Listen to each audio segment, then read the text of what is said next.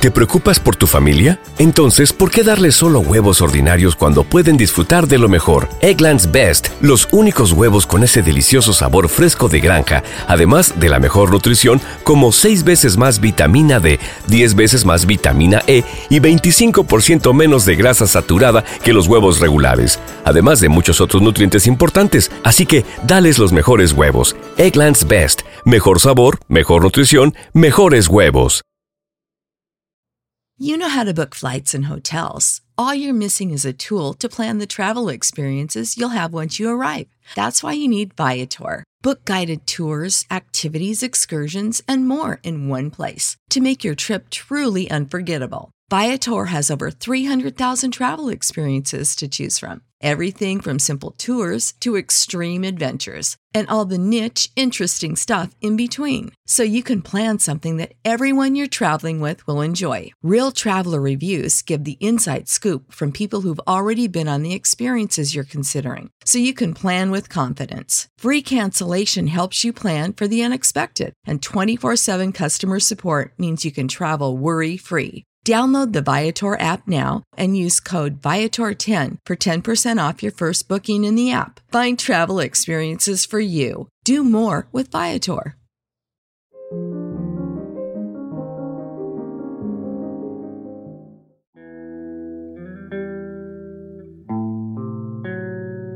Audiolibros y más presenta Metro 2033 El último refugio un libro escrito por Dmitry Glukovsky.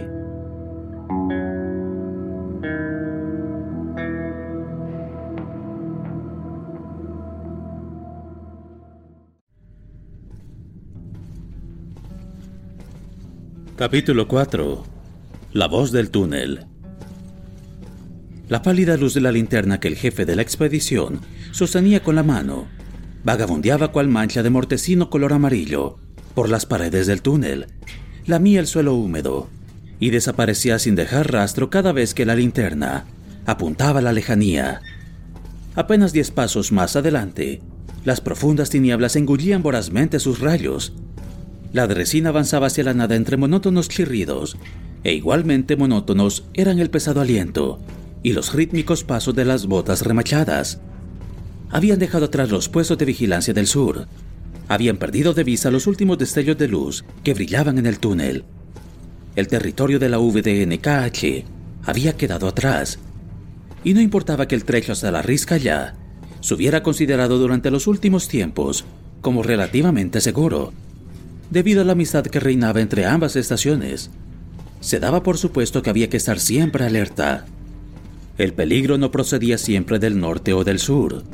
Podía esconderse en lo alto, en los conductos de ventilación, a derecha o izquierda, en las incontables ramificaciones, tras las puertas selladas de las antiguas instalaciones auxiliares y salidas secretas.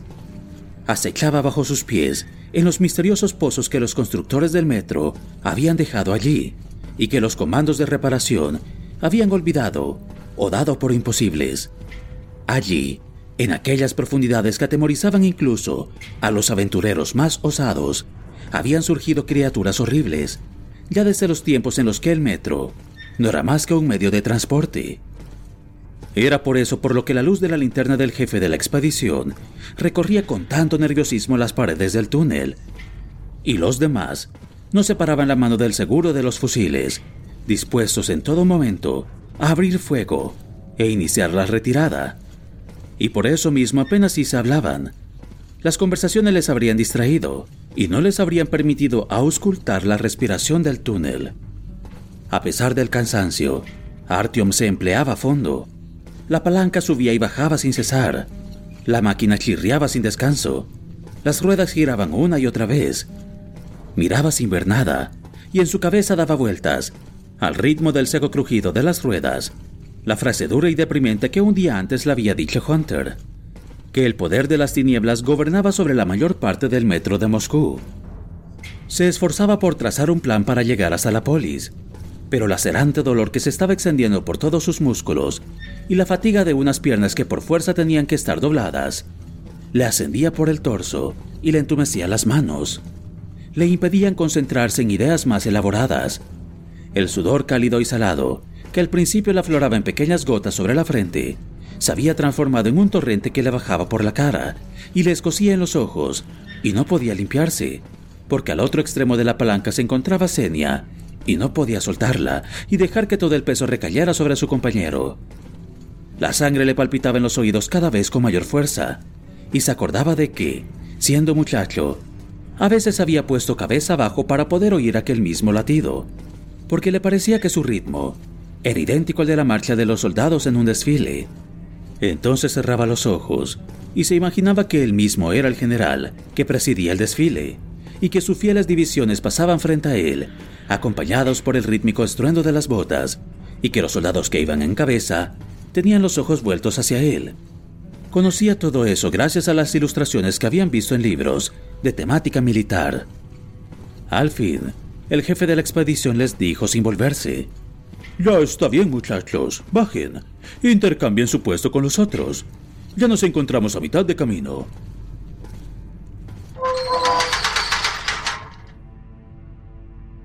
Artyom y Senia se miraron, saltaron de la dresina y como si alguien se lo hubiera ordenado, se sentaron sobre la vía, aun cuando tuvieran la obligación de ocupar sus respectivos puestos delante y detrás del vehículo.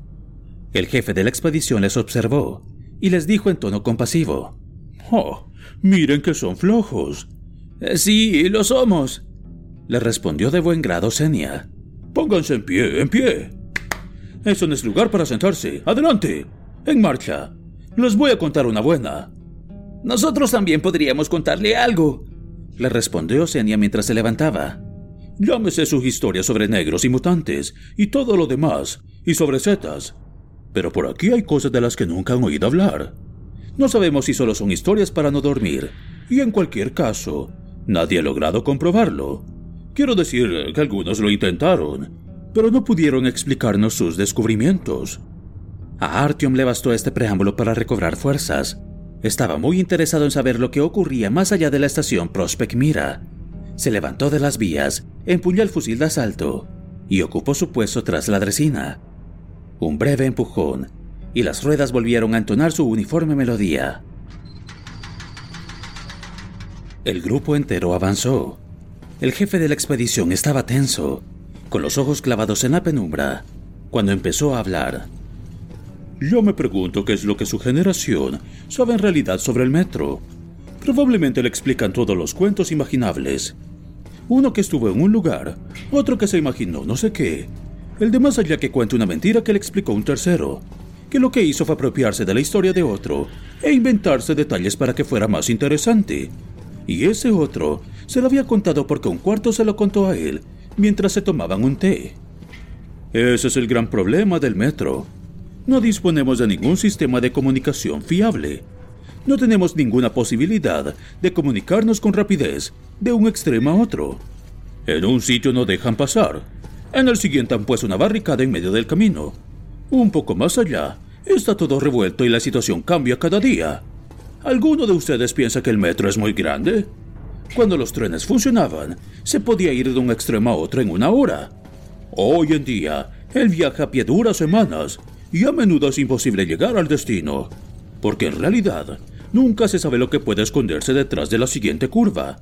Ahora, por ejemplo, llevamos ayuda humanitaria a Risca ya, pero nadie, ni yo ni el encargado, podría garantizarnos al 100% que no nos pegarán un tiro tan pronto como lleguemos, o que no encontraremos con que la estación se ha abrazado y han muerto todos, o que la Risca ya no se ha unido a la Hansa y nos quedamos sin acceso al resto del metro. Y podría ser para siempre. No disponemos de información fiable. Las noticias que llegan por la mañana ya han caducado por la tarde y al día siguiente ya no merece la pena prestarles atención. Como si alguien tratara de orientarse en arenas movedizas con un mapa del siglo pasado. Los correos son tan lentos que cuando por fin llegan a su destino, su mensaje no sirve para nada o no se corresponde con la realidad la verdad se desdibuja. Es una situación totalmente nueva para los seres humanos. Por no pensar en lo que sucederá cuando se nos acabe el combustible para los generadores y nos quedemos sin electricidad. Mm, ¿Han leído la máquina del tiempo de H.G. Wells? Aparecen unas criaturas llamadas Morlocks. Artyom conocía ya aquella historia, y por ello no dudó en llevar de nuevo la conversación a su terreno original. ¿Y los hombres de su generación, qué saben ellos sobre el metro? Oh, hablar de las criaturas infernales que anidan en los túneles del metro podría traernos mala suerte. ¿Sobre el metro 2 y los observadores invisibles? No. Pero sabían que la antigua estación Pushkinkaya, la que tiene corredores hasta la Chekovskaya y la Tiebrskaya, ha caído en manos de los fascistas. ¿Qué tipo de fascistas? preguntó Senia. Fascistas de verdad. Ya lo sabía cuando vivíamos al aire libre. El jefe de la expedición señaló hacia arriba con el dedo. Iban con el cráneo rapado. Estaban en contra de la inmigración de extranjeros. Existía todo tipo de agrupaciones. Ya no recuerdo cómo se llamaban. Fue como una moda. Y luego desaparecieron de pronto. No se volvió a hablar de ellos ni se les vio. Y de repente, hace algún tiempo, reaparecieron en la Pushkinkaya. El metro para los rusos. ¿No lo han oído nunca? Oh, también. Un, dos, tres. El metro será libre otra vez. Oh, que no entren extranjeros. Queremos un metro sin forasteros. Todos los no rusos huyeron de la Pushkinkaya. Luego también de la Tchekovskaya. Y finalmente de la Tevreskaya. Al final se salieron de madre y llevaron a cabo verdaderas masacres. Ahora han creado ahí un Reich. Creo que es el cuarto o el quinto. Por el momento no se atreven a ir más allá. Pero las gentes de nuestra generación nos traen a la memoria la historia del siglo XX. Por otra parte, ¿qué importan esos fascistas? Los mutantes de la línea Filovskaya existen de verdad. Y también nuestros negros. Y circulan por ahí sectas muy diversas, satanistas, comunistas, ah, como un caleidoscopio. Pasaron por delante del marco de una puerta vacío. Indudablemente, conducía a unas dependencias abandonadas. Quizá hubiera sido un retrete, pero también podría tratarse de un búnker. Hacía tiempo que los humanos habían desmontado las instalaciones, el armazón de hierro de las literas, los accesorios, y se las habían llevado y nadie se atrevía ya a entrar en las habitaciones vacías y oscuras que se encontraban repetidamente por el túnel, aun cuando se supiera que allí dentro no había nada, porque en definitiva, no existía la certeza de que realmente no hubiera nada. Divisaron un tenue fulgor. Se estaban acercando a la Alexeyevskaya. Era una estación poco poblada. Tenían un puesto de vigilancia en el metro 50, porque no podían permitirse nada más unos 40 metros antes de ponerse al alcance del fuego enemigo, el jefe de la expedición ordenó a los demás que se detuvieran. Apagó y encendió varias veces la linterna de acuerdo con un patrón preestablecido. Una silueta oscura se alejó de la hoguera. Alguien se acercaba a ellos para comprobar su identidad. Se oyó a lo lejos. Quédense donde están. Ni se les ocurra acercarse. ¿Era posible, se preguntó Artyom, que les recibieran como enemigos en aquella estación con la que siempre habían tenido relaciones amigables? El hombre vino a ellos sin prisa alguna.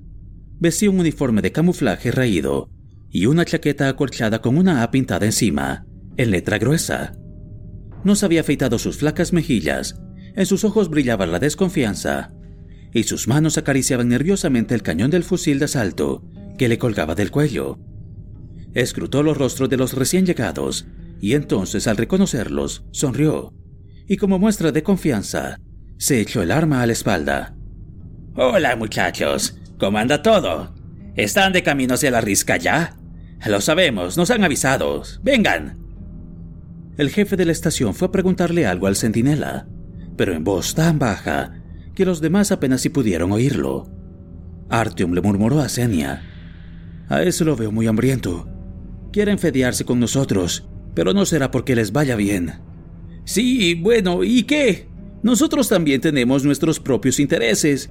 Si nuestra administración está interesada en este proyecto, es porque le ven alguna utilidad. Seguro que no lo vamos a alimentar por amor al prójimo. La dresina dejó atrás la hoguera del metro 50, junto a la cual estaba sentado un centinela, que vestía igual que el primero, y entró en la estación.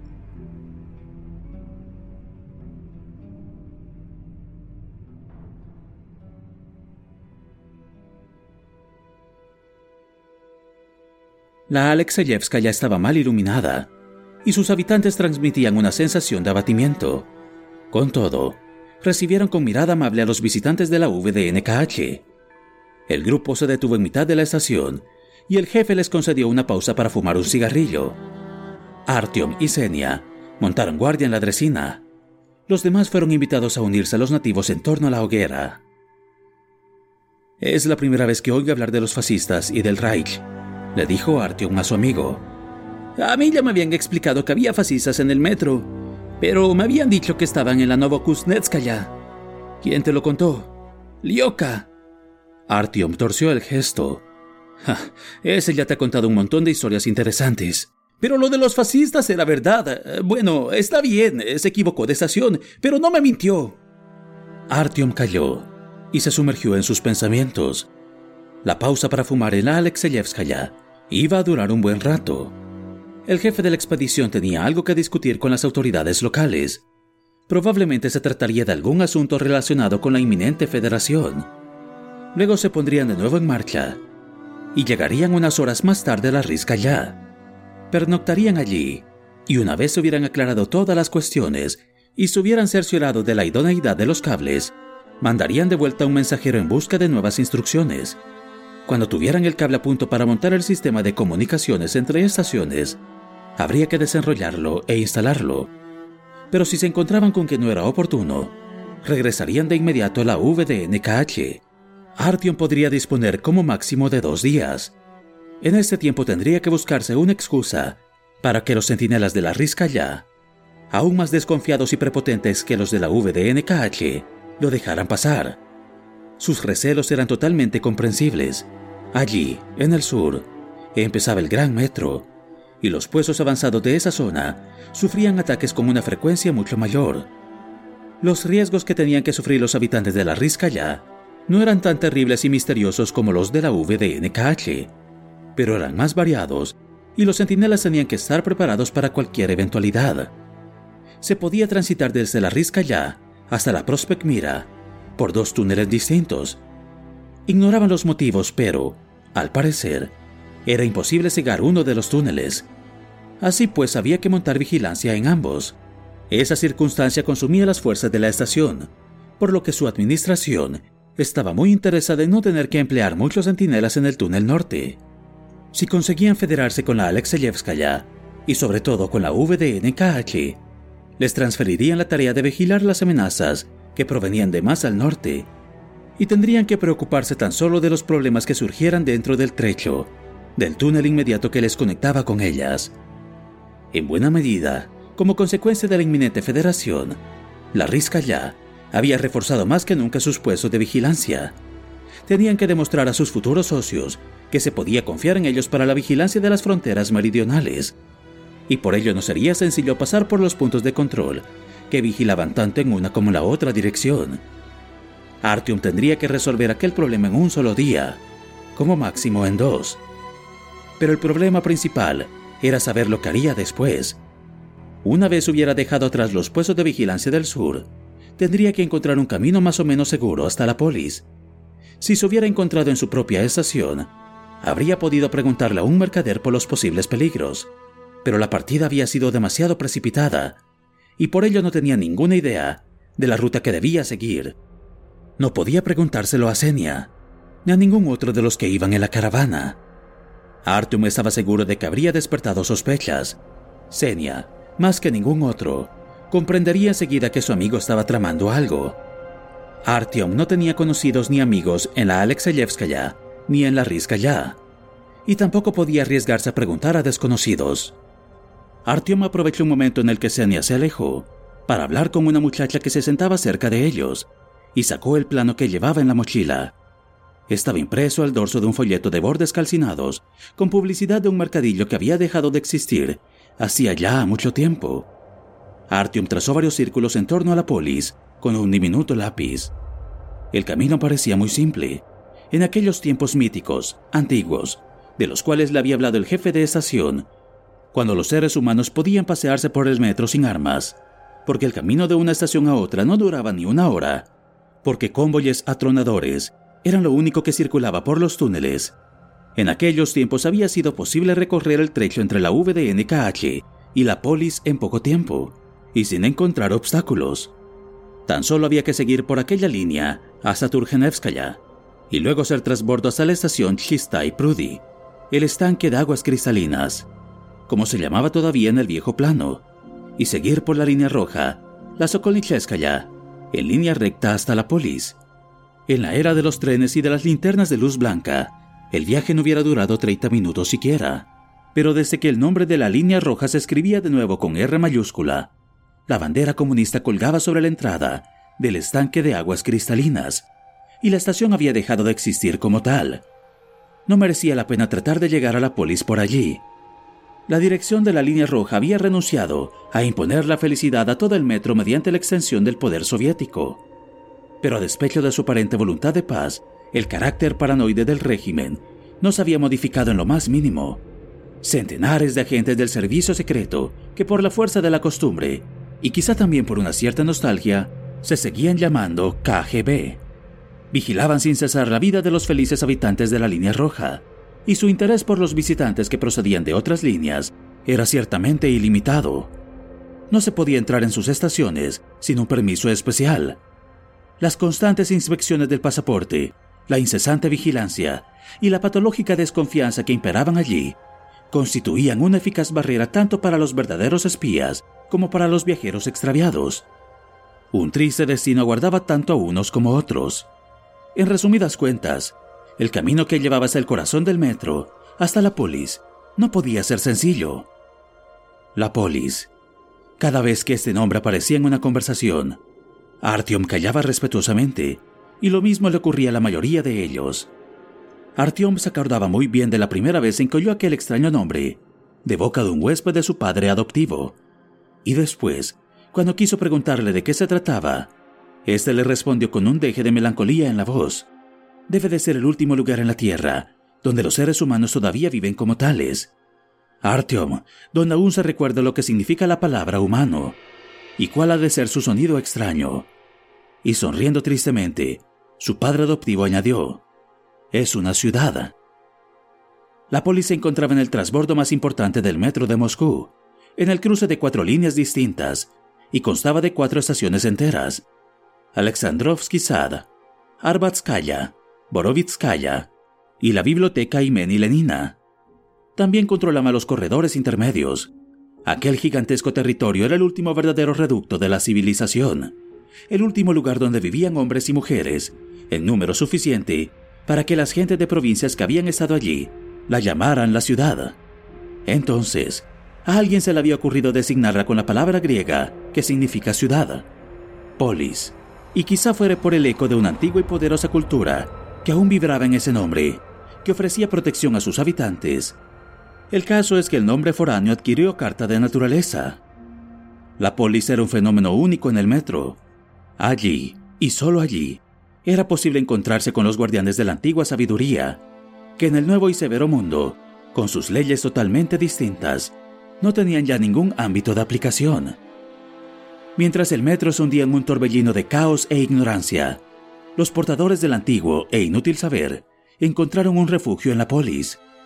Allí se les recibía con los brazos abiertos, porque sus hermanos espirituales estaban al mando. Solo en la polis vivían aún profesores universitarios ya seniles, que en otro tiempo habían tenido cátedras en universidades famosas.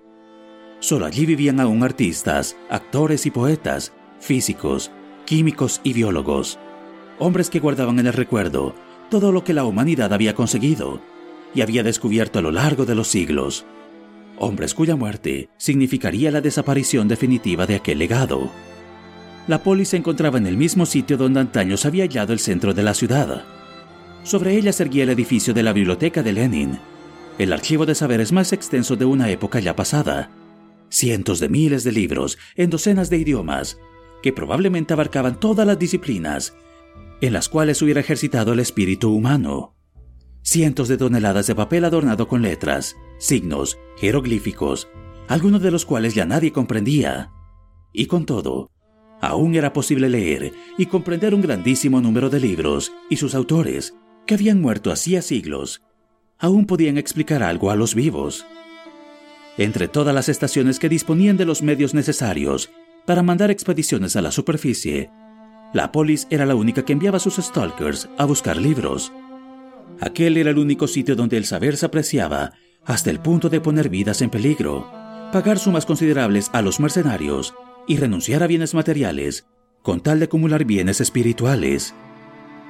Y a pesar de su aparente inconsistencia de las realidades de la vida y del idealismo de sus mandatarios, la polis se sostenía un año tras otro. Las catástrofes no le afectaban, y cuando algún desastre ponía en peligro su seguridad, parecía que el metro entero estuviera dispuesto a acudir en su auxilio como un solo hombre. El eco de los últimos combates en la guerra entre la línea roja y la Hansa se había extinguido, y una aura mágica de invulnerabilidad y bienestar la envolvía de nuevo. Artyom estaba pensando en aquel maravilloso lugar, y no le parecía en absoluto extraño que el camino hasta allí no fuera fácil, porque tenía que ser laberíntico, estar lleno de peligros y pruebas. En el caso contrario, la meta de su viaje se habría visto desprovista de una parte de su misterio y su interés. El camino por la Kirovskaya y por la línea roja hasta la biblioteca Imeni Lenina le pareció imposible y demasiado peligroso, por lo que más le valdría tratar de esquivar a las patrullas de la Hansa y moverse por la línea de la circunvalación. Artyom estudió el plano más atentamente todavía. Si lograba introducirse en el territorio de la Hansa, el camino hasta la polis sería relativamente corto. Pasó el dedo sobre las líneas del plano. Si giraba en la Prospect Mira y proseguía hacia el sur, por la línea de circunvalación, solo tendría que recorrer dos estaciones de la Hansa hasta llegar a la Kurskaya. Una vez allí, cambiaría la línea Arbatsko-Pokrovskaya y se encontraría tan solo un salto de la estación Arbatskaya, que pertenecía a la polis. Claro que en su camino se encontraría con la Plaza de la Revolución, que la línea roja había recibido a cambio de la biblioteca de Lenin. Pero los rojos tenían que dejar el paso libre a cualquiera que llegase hasta allí. Esa había sido una de las condiciones del Tratado de Paz. Y como Artyom no tenía ningún interés en quedarse en la estación, sino que tan solo quería pasar de largo, no tendrían más remedio que permitirle el tránsito. Después de pensarle un rato, se decidió a seguir aquel plan, al menos por el momento. Intentaría informarse durante el viaje acerca de las estaciones que se encontraban en su camino. Se decía que, si algo le salía mal, siempre podría hallar una ruta alternativa. Al examinar el entramado de líneas y el gran número de posibilidades de transbordo, se le ocurrió que el jefe de la expedición había exagerado cuando habló de las dificultades que se encontraban incluso en los trayectos más cortos del metro.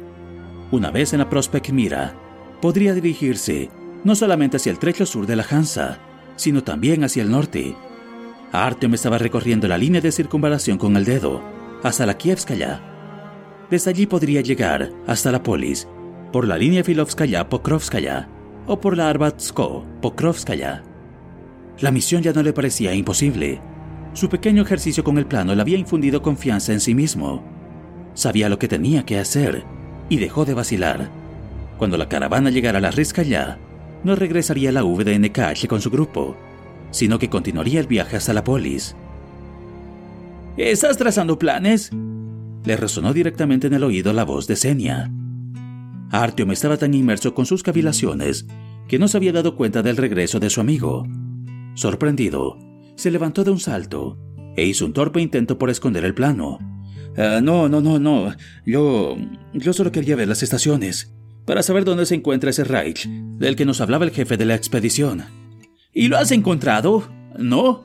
Vamos, dame eso que te lo voy a enseñar. Senia conocía el metro mucho mejor que Artyom y estaba orgulloso de ello. Le enseñó al instante con el dedo el triple sistema de corredores que enlazaba las estaciones Tchekovskaya, Pushkinskaya y Tevreskaya. Artyom suspiró aliviado, y Senia debió de pensar que se trataba de un arranque de envidia, porque le dijo, Ah, seguro que en alguna otra cosa eres igual de entendido que yo en esta. Artyom le puso cara de agradecimiento y cambió inmediatamente de tema. ¡En pie, muchachos! gritó en aquel momento la poderosa voz debajo del jefe de expedición. El reposo había terminado, y Artyom aún no había probado bocado siquiera. Trepó a la dresina junto con Senia, la palanca chirrió, las botas de falso cuero resonaron sobre el hormigón, y así entraron de nuevo en el túnel. ¿No se merece tu familia lo mejor? Entonces, ¿por qué no los mejores huevos? Ahora, Egglands Best están disponibles en deliciosas opciones. Huevos clásicos, de gallina libre de jaula y orgánicos de Egglands, que ofrecen un sabor más delicioso y fresco de granja que le encantará a tu familia. En comparación con los huevos ordinarios, Egglands Best contiene la mejor nutrición como 6 veces más vitamina D, 10 veces más vitamina E y el doble de omega 3 y B12. Solo Egglands Best. Mejor sabor, mejor nutrición, mejores huevos. Visita egglandsbest.com para más información. You know how to book flights and hotels. All you're missing is a tool to plan the travel experiences you'll have once you arrive. That's why you need Viator. Book guided tours, excursions, and more in one place. There are over 300,000 travel experiences to choose from, so you can find something for everyone. And Viator offers free cancellation and 24 7 customer support for worry free travel. Download the Viator app now and use code Viator10 for 10% off your first booking in the app. Find travel experiences for you. Do more with Viator. When you visit Arizona, time is measured in moments, not minutes like the moment your work stress disappears as you kayak through the canyons. Or the moment you discover the life changing effects of prickly pear chocolate. But nothing beats the moment you see the Grand Canyon for the very first time.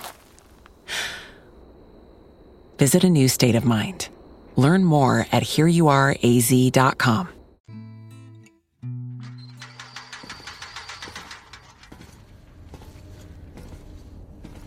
Esta vez, el grupo avanzó en silencio. Solo hubo una conversación. El jefe de la expedición llamó a Kirill y le consultó en voz baja mientras caminaban. Artyom no tenía el deseo ni las fuerzas necesarios para escucharles. La maldita dresina le consumía todas las energías. El que iba detrás estaba solo y se sentía incómodo. Volvía la cabeza una y otra vez, angustiado. Artyom se hallaba en lo alto de la dresina, mirando para atrás. No les acechaba ningún peligro. Con todo, sintió un irrefrenable deseo de darse la vuelta y mirar adelante. El miedo y la inseguridad le perseguían constantemente, y no solo a él. Todos los que viajaban en solitario por el metro conocían aquel sentimiento. Existía incluso un término específico para ello, tunelofobia. El viajero que recorre un túnel, sobre todo si lleva una linterna de mala calidad, Piensa que en todo momento el peligro acecha sus espaldas. A saber lo que hay ahí, a saber quién está ahí y cuál es su percepción del mundo. Al fin, la tensión se vuelve tan insoportable que el viajero se vuelve como un rayo, escudriña la penumbra con la luz de su linterna y no encuentra nada. El silencio, el vacío. Al parecer, todo está tranquilo. Pero cuando el viajero mira hacia atrás y clava los ojos en las tinieblas hasta que le empiezan a doler, las tinieblas se encuentran entonces una vez más a sus espaldas, y el viajero siente de nuevo el anhelo de volverse de pronto y arrojar la luz de la linterna en otra dirección. Podría ser que, mientras miraba hacia atrás, un enemigo se le hubiera acercado furtivamente por delante. En esos casos, lo más importante es no perder el dominio sobre uno mismo, no dejarse vencer a la ansiedad, Tener claro en todo momento que todo es una ilusión, que no hay ningún motivo para ceder al pánico, que al fin y al cabo no se ha oído nada. Pero eso es lo más difícil, no perder el control, sobre todo cuando se viaja solo. Algunos habían llegado a perder la razón de esta manera. No lograban tranquilizarse, ni siquiera después de llegar a una estación habitada. Luego, por supuesto, volvían en sí, pero no podían volver a pisar el túnel de repente, el grupo entero se sintió presa del opresivo pánico que todos los habitantes del metro conocían, pero que en su caso amenazaba con provocarles un serio trastorno. No tengas miedo, yo vigilo, le gritó Artyom al que iba detrás. Este asintió, pero al cabo de un par de minutos no pudo resistir más y se volvió de nuevo. La angustia era demasiado poderosa. Un conocido de Sergio Gas se volvió loco de esta manera, dijo Senia en voz baja, cuando entendió en qué estaba pensando Artyom. De todos modos, no le faltaron motivos.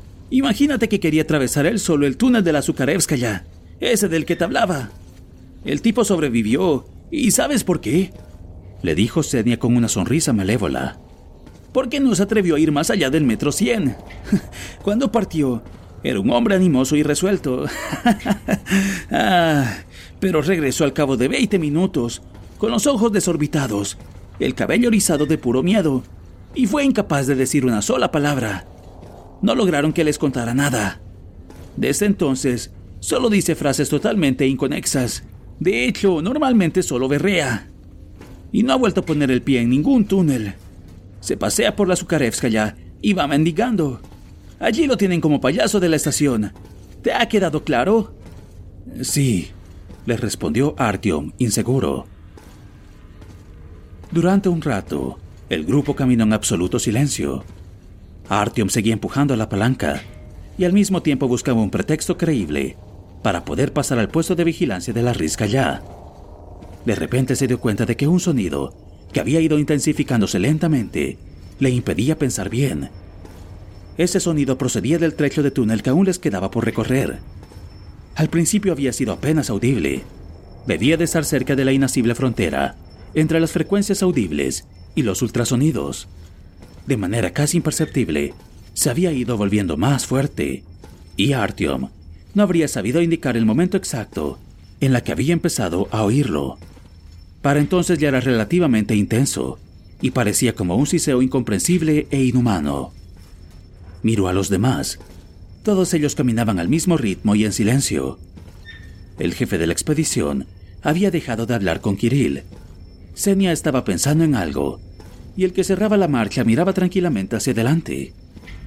Había dejado de volverse nerviosamente hacia atrás cada pocos instantes. En ninguno de ellos se apreciaba el menor signo de inquietud. Era evidente que no oían nada. Nada. Artyom sintió pavor. La tranquilidad y el silencio del grupo entero eran incomprensibles, eran motivo de temor. Soltó la palanca de la dresina y se puso en pie. Senia le miró sorprendido. ¿Qué te sucede? ¿Estás cansado? Podrías haberlo dicho en vez de parar de esa manera. ¿No lo oyes? Le preguntó Artyom, incrédulo y había algo en su voz que hizo que el rostro de Senia se pusiera serio. Este escuchó, sin dejar de empujar la palanca. La dresina iba más lenta, porque Artyom seguía de pie, con el estupor pintado en la cara, y escuchaba el enigmático sonido. El jefe de la expedición se volvió. ¿Qué les pasa ahí atrás? ¿Es que se les han acabado las pilas? ¿Usted no oye nada? preguntó Artyom, y en aquel momento le asaltó la terrible sospecha de que en realidad no había ningún sonido y que por eso nadie lo oía.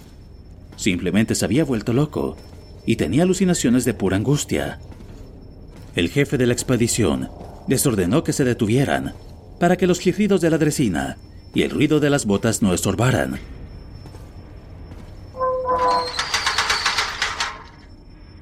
Y se quedó quieto. Tentó el fusil con ambas manos estaba esforzándose por captar todos los sonidos del túnel. El extraño sonido no se interrumpía. Artyom lo oía ya claramente, y cuanto mayor era la intensidad, aumentaba la atención con la que el muchacho observaba el rostro del jefe expedicionario. ¿Estaría oyendo el mismo sonido que a él le intranquilizaba cada vez más? Pero el rostro del jefe de la expedición se fue relajando, y Artyom se sintió morir de la vergüenza.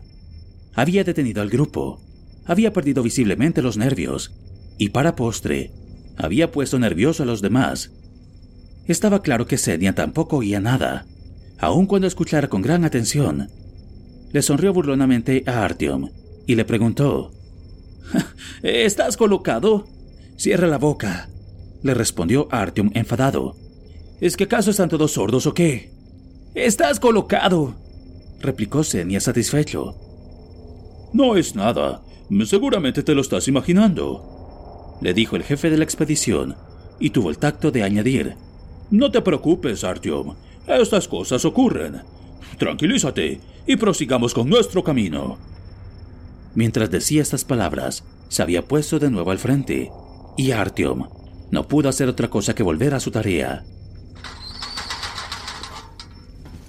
Trató de convencerse a sí mismo de que lo había imaginado todo, Trató de no pensar en nada, con la esperanza de que aquel sonido del diablo desaparecería junto con sus pensamientos extraviados.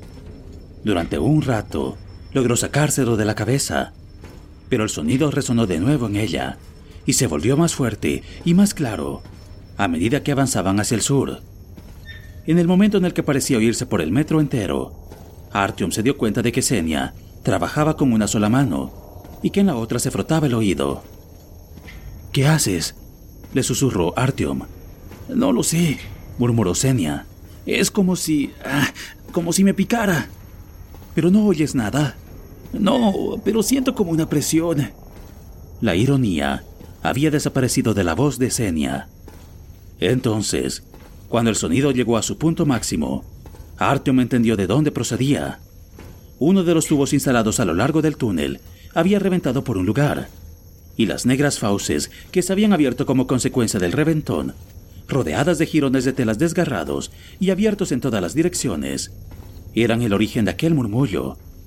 Provenía de dentro del tubo, y Artyom se estaba preguntando por qué dentro de este no había ninguna conducción. ¿Cómo era que por dentro estaba vacío y negro? Cuando el jefe de la expedición se detuvo, y lentamente, en tono de fatiga, dijo, Muchachos, quedémonos aquí para descansar. Eh, no me encuentro bien. Estoy un poco mareado.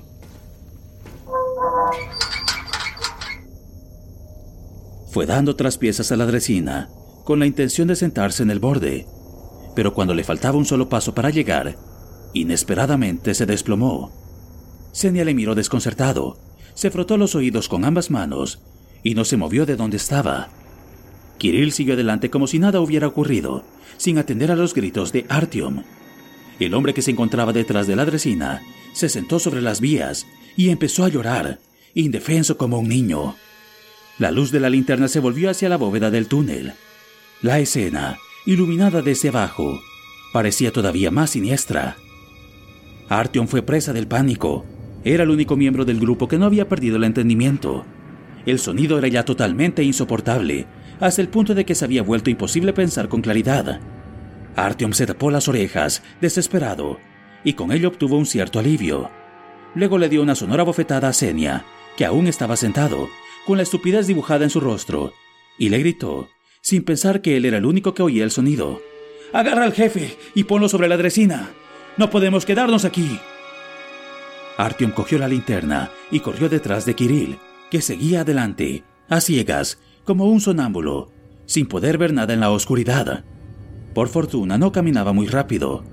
Artyom le dio alcance con un par de zancadas y le arreó una palmada en el hombro. Pero Kirill siguió adelante sin inmutarse. Artyom se le adelantó y le apuntó a los ojos con la linterna. Kirill los tenía cerrados, pero arrugó la frente y se detuvo. Sin saber lo que hacía, Artyom le levantó uno de los párpados con la mano y le iluminó directamente la pupila. Kirill dio un grito, parpadeó, meneó la cabeza y en una fracción de segundo volvió en sí y miró a Artyom sin comprender nada. El rayo de luz lo había cegado, de tal manera que apenas si podía ver nada. Artyom tuvo que guiarlo de vuelta. Encontraron el cuerpo inmóvil del jefe de la expedición sobre la dresina. A su lado estaba sentado Senia, siempre con la misma expresión de apatía en el rostro. Artyom dejó a Kirill en la dresina y corrió hacia el hombre que iba detrás. Estaba acurrucado sobre las vías y lloraba. Al mirarlo a la cara, Artyom vio un dolor y una pena dibujados en su rostro tan fuertes que le hicieron retroceder. Se dio cuenta de que él también tenía lágrimas en los ojos. Ha muerto. Les ha hecho un daño terrible, decía el hombre entre sollozos. Artyom intentó ponerlo en pie, pero el otro le rechazó y gritó de pronto, con voz encolerizada. ¡Cerdos! ¡Criaturas inhumanas! No pienso ir con ustedes. Quiero quedarme aquí. Están solos aquí. Les duele tanto. Y ustedes quieren que me marche. Ustedes tienen la culpa de todo. No pienso ir a ninguna parte. A ninguna parte. Déjenme. Artyom pensó en darle también a él una bofetada para que volviera en sí. Pero tuvo miedo de que el hombre, en su agitación, le atacara a su vez.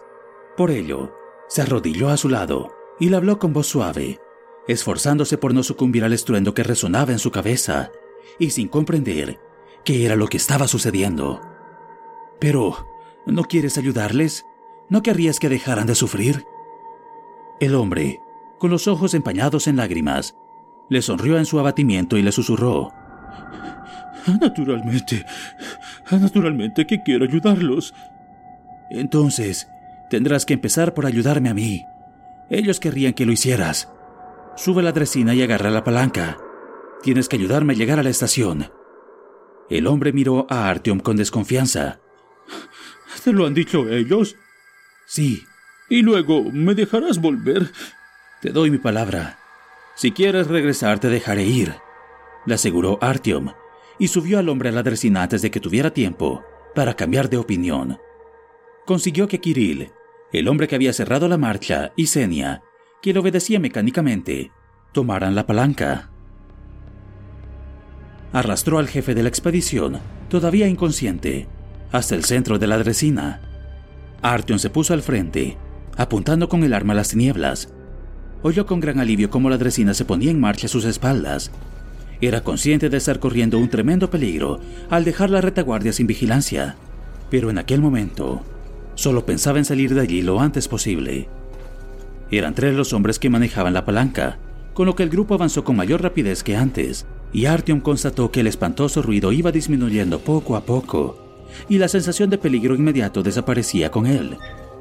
Les gritaba sin cesar a los demás que no se detuvieran, cuando de pronto oyó a sus espaldas la voz totalmente sobria y atónita de Senia. ¿Qué haces tú dándonos órdenes? Artyom comprendió que habían dejado atrás la zona de peligro. Hizo un signo para que se detuvieran y totalmente rendido se sentó, con la espalda apoyada en la dresina.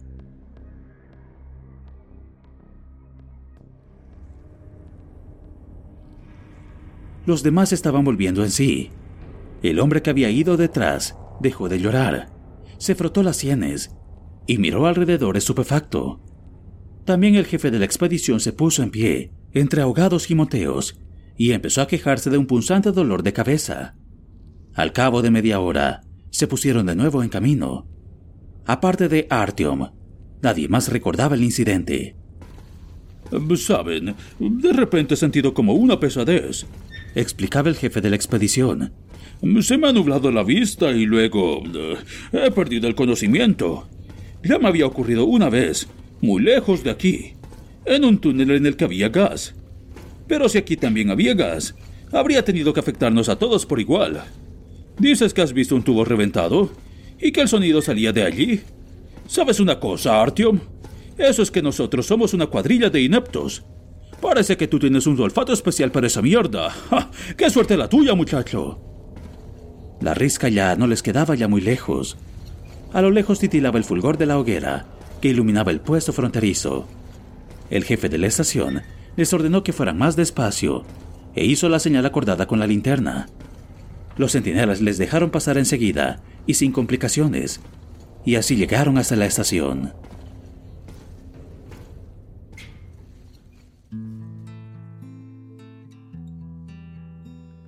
La Rizkaya se encontraba en un estado mucho mejor que la Alexeyevskaya. Hacía tiempo, había funcionado un gran mercado a la salida de la estación, y por ello, entre las personas que se habían puesto salvo allí, había un gran número de mercaderes con espíritu de empresa. La cercanía de la Prospect Mira, y por lo tanto de la Hansa, así como de las principales rutas de comercio, también había contribuido al bienestar de la estación. Al igual que la VDNKH estaba iluminada con el sistema de emergencia. Las patrullas vestían uniformes de camuflaje viejos y raídos, los cuales, sin embargo, causaban una impresión mucho mejor que la chaqueta colchada con la A pintada de la Alexeyevskaya. Los huéspedes alojaron en una tienda solo para ellos. No podían regresar de inmediato. No estaba claro cuál era el peligro que acechaba en el túnel, ni cómo podrían combatirlo. Los dirigentes de la estación se reunieron con el jefe de la expedición para hablar de ello. Entre tanto, los demás tendrían tiempo libre. Los nervios de Artyom ya no daban para más, y a la primera ocasión se dejó caer sobre el camastro. Se había planeado una cena solemne en honor de los huéspedes para dos horas después. A juzgar por los guiños y cuchicheos de los anfitriones, se podía contar incluso con que se sirviera carne. Pero durante un rato, no tendrían nada que hacer, aparte de descansar, y en la medida de lo posible no pensar en nada. Se oía barullo fuera de la tienda. El curioso Artyom se asomó a la entrada. El ágape tendría lugar en el centro de la sala, donde ardía la hoguera principal. Había unos cuantos que fregaban el suelo y desmontaban las tiendas. No muy lejos de allí, sobre las vías, se estaba descuartizando un cerdo al que acababan de matar, y alguien cortaba tiras de alambre con unas tenazas. Así pues iban a comer shashlik. Las paredes de aquella estación eran extrañas. No eran de mármol como las de la VDNKH y la Alexeyevskaya, sino que estaban recubiertas de azulejos amarillos y rojos. La alegre impresión que en otro tiempo debían de haber causado aquellos colores se veía enturbiada por una gruesa capa de hollín y grasa que se había ido sobreponiendo tanto los azulejos como al revestimiento del techo. Con todo, la estación había retenido algo de su carácter acogedor, y lo más importante, sobre la otra vía se hallaba, medio escondido en el túnel, un tren de verdad, aunque sin cristales en las ventanas y las puertas abiertas. No se encontraban trenes en todos los tramos de vía, ni en todas las estaciones. A lo largo de las últimas dos décadas, muchos de ellos especialmente los que se habían quedado en los túneles, y por ello no servían como alojamiento, habían sido desmontados con el objetivo de aprovechar las piezas. Las ruedas, arandelas y acolchados se empleaban en todas partes para usos muy diversos. El padre adoptivo de Artyom había contado una vez que en la Hansa se habían retirado todos los convoyes de una de las vías para que las dresinas que transportaban mercancías y pasajeros no tuviera problemas para transitar entre estaciones. Se decía que en la línea roja se había hecho lo mismo. Los habitantes de la estación se estaban reuniendo. Senia salió también de la tienda. Al cabo de media hora, los dirigentes de la estación se presentaron junto con el jefe de la expedición de la VDNKH, y los primeros trozos de carne empezaron a asarse sobre el carbón. El jefe y el presidente de la estación se reían y bromeaban. Estaban visiblemente satisfechos con los resultados de las negociaciones alguien se presentó con una gran botella de un menjunje procedente de estaciones lejanas.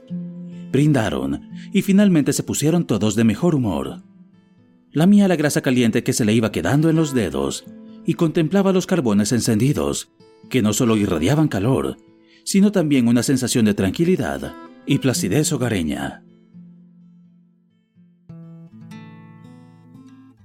¿Eres tú el que ha salvado a los demás? Le preguntó de repente un desconocido que se sentaba a su lado y que le había estado observando desde hacía varios minutos. Artyom se asustó. ¿quién, quién, se lo ha contado? Observó al desconocido. Llevaba el pelo muy corto e iba mal afeitado. Bajo una chaqueta de cuero aparentemente vasta, pero de buena calidad, asomaba una camisa de la infantería de marina. Artyom no pensó que tuviera nada sospechoso. Parecía más bien un mercader como tantos otros que había en la ya. ¿Quién? Ah, tu jefe de expedición, el que está allí. El hombre se volvió hacia el jefe de la expedición, que algo más allá discutía animadamente con sus colegas. Eh, sí, es verdad, le respondió Artyom de mala gana.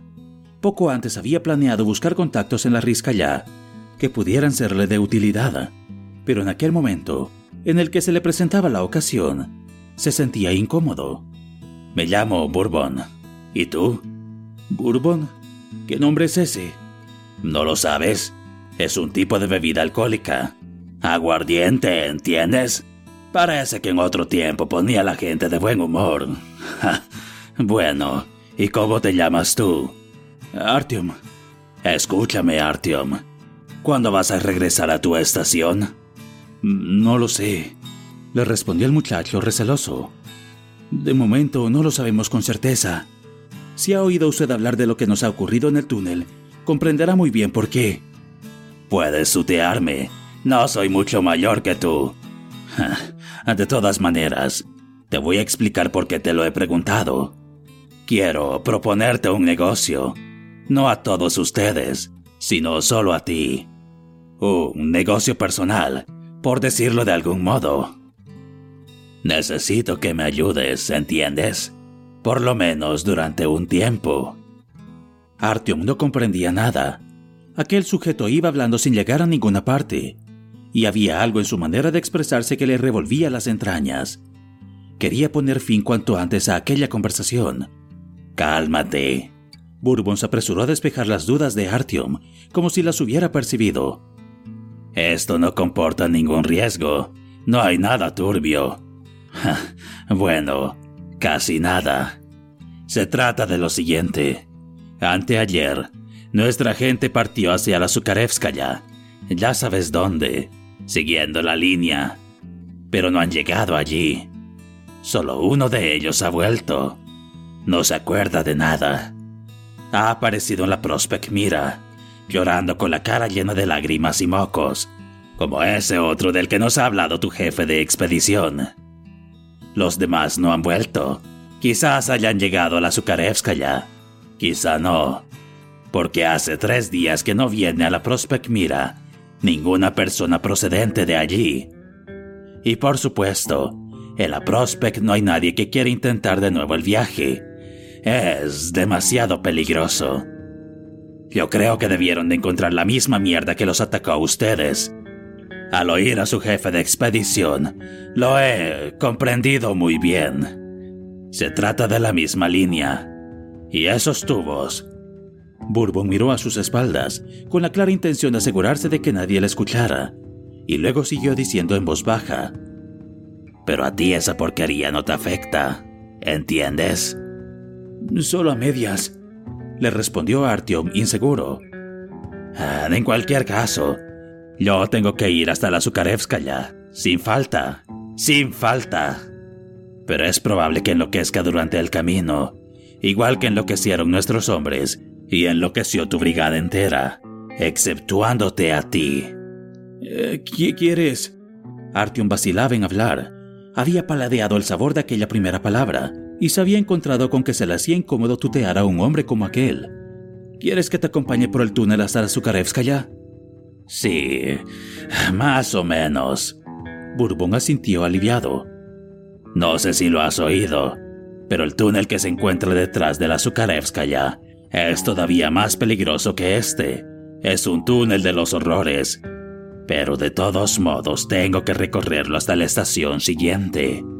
Aunque después de esta mierda con los muchachos... Pero no, no caigamos en el pánico. Si me llevas por el túnel, sabré demostrarte mi agradecimiento.